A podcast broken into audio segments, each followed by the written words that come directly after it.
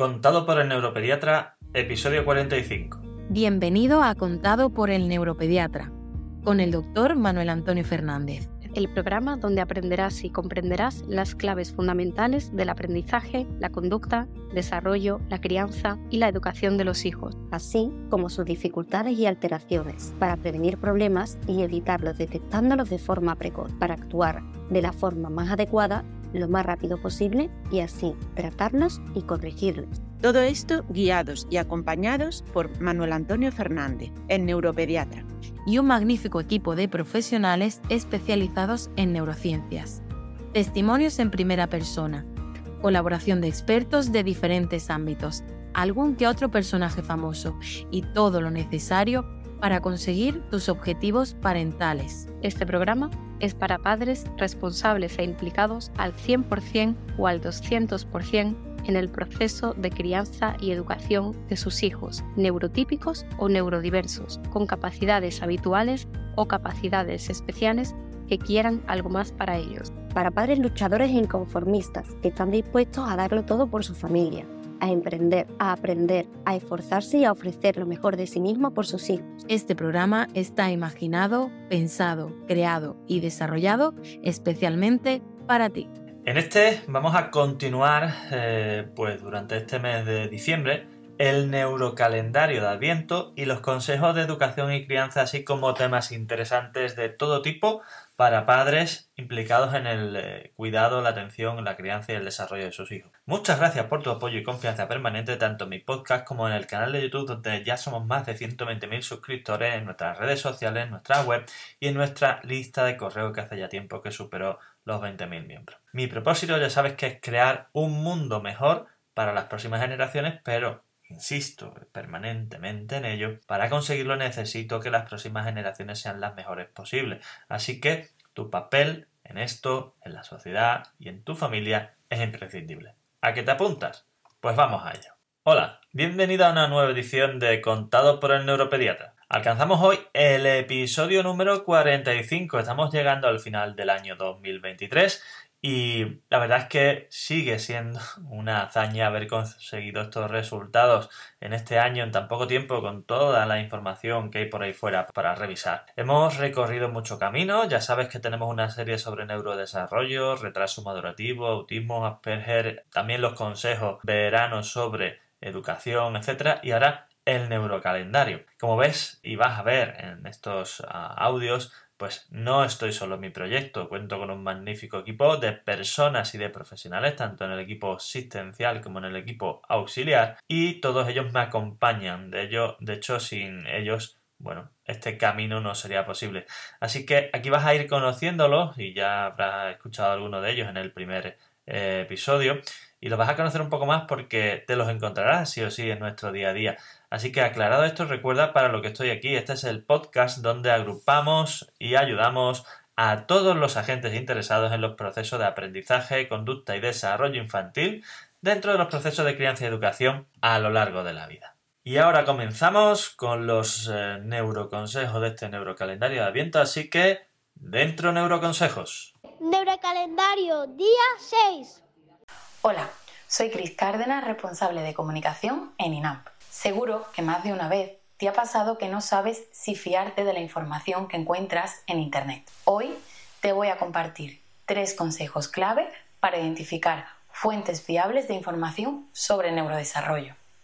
Primero, busca la autoridad. Confía en fuentes respaldadas por expertos reconocidos en neurociencia y desarrollo infantil, como instituciones académicas o médicas de renombre. Segundo, verifica la base científica. Asegúrate de que la información esté respaldada por estudios revisados y publicada en revistas científicas reconocidas. Tercero, por último, busca la experiencia y la credibilidad. Confía en las opiniones y consejos de profesionales con experiencia en neurodesarrollo, así como en testimonios respaldados por investigaciones sólidas. Desde INAMP nos esforzamos por brindarte información precisa, real y coherente. Recuerda, al buscar información sobre el neurodesarrollo, la credibilidad y la base científica son fundamentales. Neurocalendario, día 7. ¿La letra de tu hijo no se entiende? ¿Sus cuadernos son un auténtico caos? ¿Te has preguntado alguna vez cómo lograr que tenga una letra inteligible? Estoy segura de que es un objetivo que te has planteado en más de una ocasión. Pero ¿sabes realmente cómo hacerlo? Mi nombre es Carla Carvalho Gómez, neuropsicóloga en el Instituto Andaluz de Neurología Pediátrica y en este vídeo te voy a enseñar cuatro claves que te ayudarán en todo este proceso. Clave número 1. Enseña la postura adecuada. Asegúrate de que tu hijo sostenga el lápiz correctamente. La posición adecuada de la mano y la postura en general son esenciales para una escritura cómoda y legible. Clave número 2. Proporciona herramientas adecuadas. Asegúrate de que tu hijo tenga bolígrafos, lápices y papel de buena calidad. Clave número 3. Introduce juegos y actividades divertidas. Incorpora juegos y actividades que involucren la escritura. Cuanto más divertido sea el proceso, más estará dispuesto tu hijo a practicar. Clave número 4. Varía las actividades. Introduce variedad en las actividades, como por ejemplo escribir en pizarras, cajas con arena, tizas de colores y un lago, etc. La variedad puede mantener el interés y hacer de la escritura un proceso atractivo y creativo. Neurocalendario, día 8. Buenas a todos, mi nombre es Noelia Giriber y formo parte del equipo de profesionales del Instituto Andaluz de Neurología Pediátrica. Dentro de los trastornos sociocomunicativos y otras condiciones relacionadas con el neurodesarrollo infantil, podemos encontrar un patrón conductual asociado a presencia de respuestas poco habituales ante estímulos sensoriales. Una de estas respuestas es la hipersensibilidad ante sonidos. Muchos pequeños sufren una importante incomodidad ante sonidos elevados, agudos o incluso más rutinarios como por ejemplo los producidos por electrodomésticos. Igualmente, dicha situación puede llegar a agudizarse de forma significativa ante periodos de fiesta, donde se reúnen un gran número de personas, ya sea en familia o incluso en aglomeraciones. Podemos estar expuestos a estímulos intensos como gritos, músicas o fuegos artificiales. Ante estas situaciones, muchos menores pueden mostrar un patrón de evitación y rechazo ante tales eventos, siendo la exposición a ellos en muchas ocasiones un factor desencadenante de rabitas conductuales e intensos picos de sintomatología ansiosa. Os dejaré algunas recomendaciones para afrontar estas situaciones. En primer lugar, generar una planificación y anticipar de forma progresiva los eventos. Es importante proporcionar información anticipada sobre las situaciones sociales a las que vamos a acudir Igualmente es importante explicar qué situaciones vamos a esperar en el lugar, en relación a las personas, los espacios, los sonidos y las actividades. Igualmente es importante realizar una exposición gradual a las situaciones. Es recomendable exponer poco a poco a los pequeños a las situaciones sociales y festivas, comenzando con eventos más pequeños y menos ruidosos antes de enfrentarse a celebraciones más grandes. Igualmente puede ser recomendable el uso de protectores auditivos. En los casos en los que la interferencia funcional de los sonidos sobre la conducta es elevada, puede considerarse el uso de protectores como auriculares de cancelación para reducir la intensidad de los sonidos y el bienestar de los niños. Igualmente, resulta interesante identificar o generar espacios seguros. Una vez estemos en el lugar, es importante identificar o designar un área segura y tranquila donde el menor pueda retirarse si se siente sobrepasado por el sonido. También es importante contar con el apoyo de un compañero o adulto de confianza. Además, otra de las estrategias más habituales es el ensayo de estrategias de autorregulación, como la respiración profunda, el uso de objetos sensoriales, para que los niños puedan gestionar mejor su propia ansiedad. Al margen de estas recomendaciones, debemos tener en cuenta que cada niño es único y, por tanto, debemos tener en cuenta las necesidades específicas, sobre todo el nivel de interferencia o malestar que generan las situaciones descritas. Además, debemos considerar la comunicación y la comprensión como el mejor apoyo posible para los chicos. Neurocalendario de Apiento, día 9. Hola a todos, soy Rocío Fernández, recepcionista responsable de organización de INAM. Hoy quiero hablarte sobre algo muy importante. Es fundamental mostrar toda la información sobre tu hijo o hija al profesional. A continuación te cuento tres claves que debes de tener en cuenta. Clave 1. Transparencia. Es primordial ser transparente sobre la salud y el comportamiento de tu hijo. A veces por miedos o dudas ocultamos ciertos detalles, pero para brindar el mejor cuidado posible necesitamos conocer toda la información, incluso lo que pueda parecer insignificante. Clave 2. Detalles relevantes. No dejes de mencionar nada, desde cambios en el comportamiento hasta síntomas físicos. A veces pequeños detalles pueden ser piezas clave en el rompecabezas de la salud de tu hijo o hija. Cada pieza de información es valiosa para el diagnóstico y tratamiento adecuado. Clave 3. Confianza y colaboración. Al compartir toda la información con nosotros, estás construyendo una relación de confianza y colaboración. Esto nos permite trabajar juntos de manera efectiva para el bienestar de tu hijo o hija, asegurando un cuidado integral y personalizado. Recuerda, la honestidad y la apertura son fundamentales para proporcionar el mejor cuidado posible. Confía en nosotros, estamos aquí para ayudarte y para ser un apoyo en el camino hacia la salud y el bienestar de tu hijo o hija. No, calendario, día 10. Todas las vacaciones acabas con las rutinas saltando por los aires y te cuesta la misma vida volver a recuperarlas, pues no te preocupes porque te traigo la solución. Soy Manuel Antonio Fernández, el neuropediatra.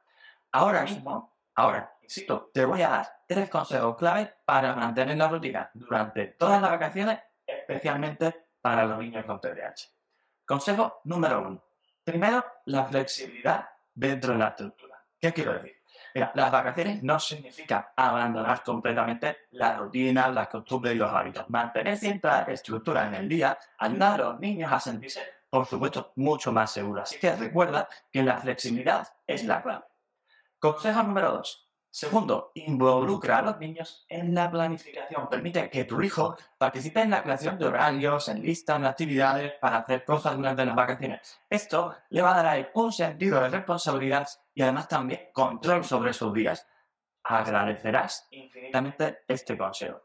Consejo número 3 y tercero, mantener elementos clave de la rutina. Primero identifica ciertos aspectos de la rutina diaria de tu familia que son fundamentales para el tuyo y, por supuesto, trata de preservarlo durante todas las vacaciones. Puede ser cualquier cosa. La hora de la comida, el tiempo de juego estructurado, la rutina antes de acostarse. Eso, la verdad es que depende de cada caso y de cada familia.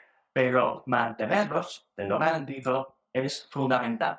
Como ves, la clave está en 1. La flexibilidad dentro de la estructura. 2. Involucrar a los niños en la planificación. Y 3. Mantener elementos básicos de la rutina diaria. Estos son los pasos fundamentales para mantener un sentido de normalidad durante las vacaciones. ¡Wow! Creo que han molado tela estos neuroconsejos, esta neuroinformación, así que dicen, eh, ¿te ha molado este episodio 45, esta estructura, esta nueva variedad, esta opción? Eh, pues vamos a tener un total de tres episodios, así que no te pierdas ni uno. Tienes el 44, este es el 45 y en el próximo, en el 46, vamos a cerrar el total de todos estos neuroconsejos. Y terminando ya, si como te decía en el primer episodio de todos, al inicio de este año 2023 te emociona y te hace vibrar la posibilidad de convertirte en un auténtico padre pro top para ayudar a tu hijo en su proceso de desarrollo, estamos encantados de contar contigo y estás más que invitado a este ilusionante camino. Este camino que estamos haciendo todos en familia, en comunidad, en armonía, como personas y, como grupo que, va de la mano. Eh, así que no lo olvides, para conseguir alcanzar nuestros objetivos, comparte este episodio con todos los grupos de WhatsApp, todos tus amigos, todos los eh, conocidos que tengan padres, grupos de WhatsApp de colegio, todos, no se, no se te pase ninguno, porque ojo, cuanto más pequeños sean los hijos, mejor mejores resultados, más te lo van a agradecer y eso te lo garantizo. Así que si además quieres profundizar en alguno de los puntos que hemos tratado o necesitas ayuda para la evaluación, el diagnóstico, la terapia o el tratamiento, ya sea presencial o online, sabes que somos así, de eh, problemas de aprendizaje, conducta, maduración, desarrollo, relaciones sociales, autoestima, así como para situaciones específicas que pueden ser el TDAH, la dislexia, las altas capacidades, el retraso madurativo, el autismo, las Asperger, la epilepsia, la migraña, los trastornos del sueño, cualquiera de ellos a cualquier edad. Ponte en contacto ahora mismo con nosotros en elneuropediatra.es. Además ahí en esa web vas a encontrar cientos de artículos de gran claridad y de gran calidad, las dos cosas sobre estos temas. Eh, y además unas guías gratuitas de apoyo para padres que te van a guiar en el camino si tu hijo tiene problemas de aprendizaje o de conducta, por un lado, si tiene problemas de maduración o desarrollo por otro, y si tienes problemas neurológicos de estos conjuntos que te he explicado.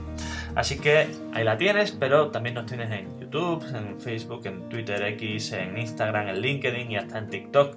Así que no vas a tener problemas para encontrarme, para indicarnos, somos el neuropediatra y creo que no se puede pedir más. Fuerte abrazo y hasta el próximo episodio.